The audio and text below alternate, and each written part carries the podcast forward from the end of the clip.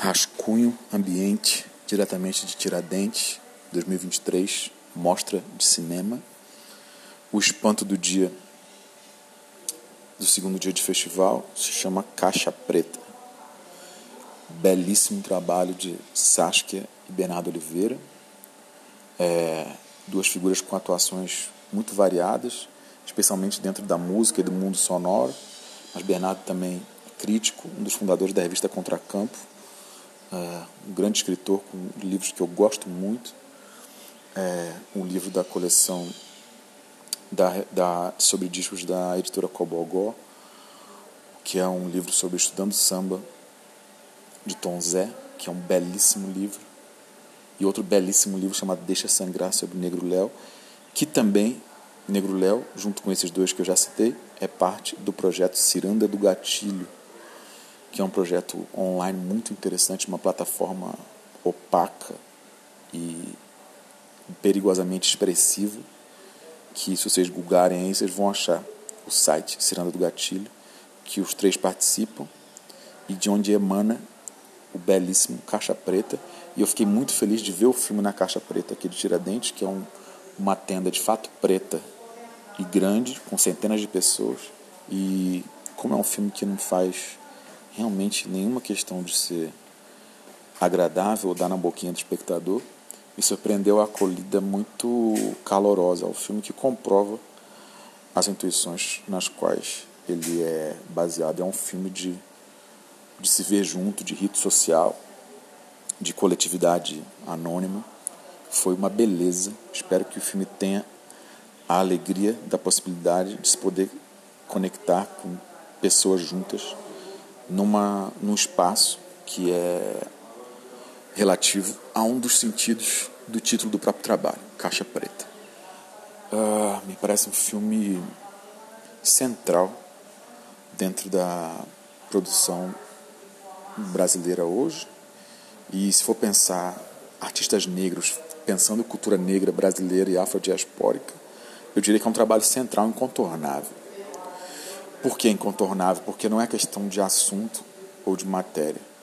É uma questão de gesto e metodologia. Eu acho que o Caixa Preta coloca um problema da metodologia das práticas negras, que são questões que vão além do representacional e do representado.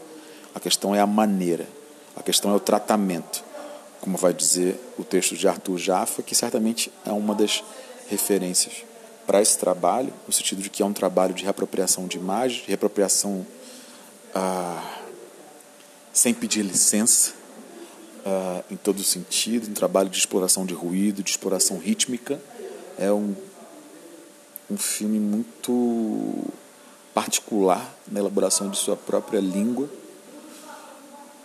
e que me parece se inscrever na história de um ensaísmo cinematográfico brasileiro de uma forma muito especial e muito singular. Há tudo o que falar sobre esse filme. Eu tinha visto já e fiquei muito emocionado. Eu tinha visto porque eu fui convidado para escrever um texto curto sobre uma sessão do Festival Fórum Doc de BH no ano passado. E o Caixa Preta estava dentro dos filmes selecionados no programa. E eu escrevi um texto que está no catálogo no Fórum Doc, que vocês também acessam um PDF online de graça pela internet e o último parágrafo é sobre o caixa preta. E eu vou terminar esse episódio aqui do Rascunho Ambiente de hoje sobre o caixa preta com a leitura desse trecho. E, e enfim, acho que tem tudo a ver com tudo, é um filme que todo mundo tem que ver. E acompanhe aí um trechinho, leiam depois o texto todo e procurem saber o Caixa Preta, peçam na sua cidade Liguem para os exibidores, porque é um filme muito especial. Certamente já candidatíssimo a grande filme do festival da Mostra Tiradentes 2023. Então ouçam aí a leitura desse texto que eu chamei de Só o Capeta Linguará.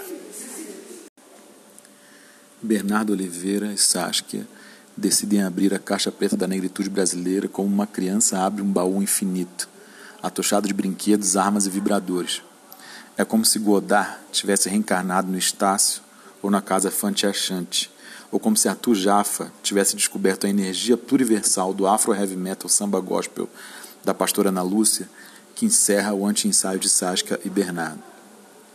A noção de racialidade liberal conservadora direitinha que vigora nos setores universitários de classe média no Brasil, um antirracismo bem fofo de boutique, não terá instrumentos para lidar com essa pletura de signos que é um braço do revolucionário projeto Ciranda do Gatilho, que inclui também Negro Léo. A constância da tela em preto nos lembra que esse retângulo é, via de regra, uma caixa preta. E o filme trata de ocupá-la de diferentes maneiras constantemente. Grafismos, efeitos, arquivos, pinturas, resoluções variadas, letreiros e ruído. Mais transborda do que aborda. Caixa é também o nome de um instrumento crucial nas sonoridades amefricanas. Caixa é também cabeça, meu coco, é também pulmão, torácica, é espaço vazio, platô de preenchimentos mil. O oxigênio está me matando, diria a voz, protagonista da peça Vaga Carne, psicografada por Grace Passou. A imagem negra aqui é, acima de tudo, múltipla, contraditória, rasurada, pois entende-se que o que funda o racismo é a ideia de propriedade. Portanto, mergulhemos no piche do impróprio. Piorou, diria Tantão, outro linguará citado e excitado neste magma. Para tal lúdico voo no abismo, tudo é apropriado, tudo é, afinal, impróprio, sem direitos de imagem, mas sim devires e deveres.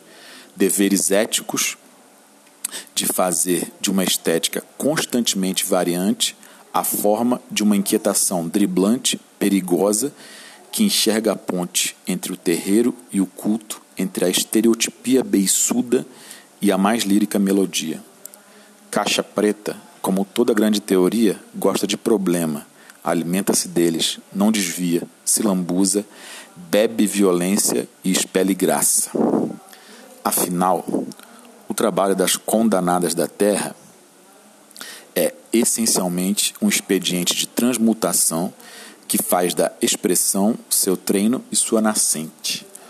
O labor transsecular das práticas de sociabilidade não tuteladas se especializou e aguçou a produção de línguas como forma básica de ser e estar.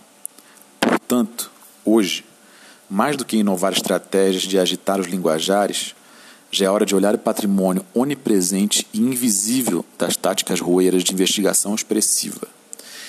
E o, e o que esse filme diz e desdiz é essa matéria viva, duracional, vivida ela mora aqui, na beira do rio, na casa tomada, no fio desencapado, parado na esquina, na gira da vigília, justamente no vazio disfarçado da caixa, esperando que alguém dê um toque e reative o que mora em todo lugar.